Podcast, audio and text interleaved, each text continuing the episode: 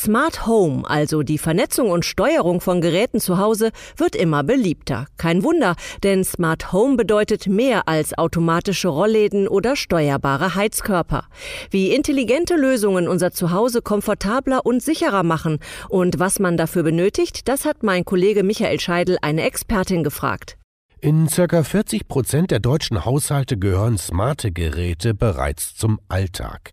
Die Anwendungen reichen von der intelligenten Kaffeemaschine über die vernetzte Katzenklappe bis hin zum Einbruchschutz, sagt Claudia Klassen von der Deutschen Telekom. Zu Hause ertönen automatisch Staubsaugergeräusche, der Fernseher flackert und Hundegebell ertönt, sobald ein Bewegungsmelder in der Einfahrt etwas registriert. Gegen Abend schaltet sich von alleine das Licht ein und die Rollläden fahren selbstständig runter. Benötigt werden ein Breitband-Internetanschluss, ein entsprechender Router und smarte Geräte, die vernetzt werden, wie zum Beispiel Glühbirnen oder ein Tür-Fenster-Kontakt.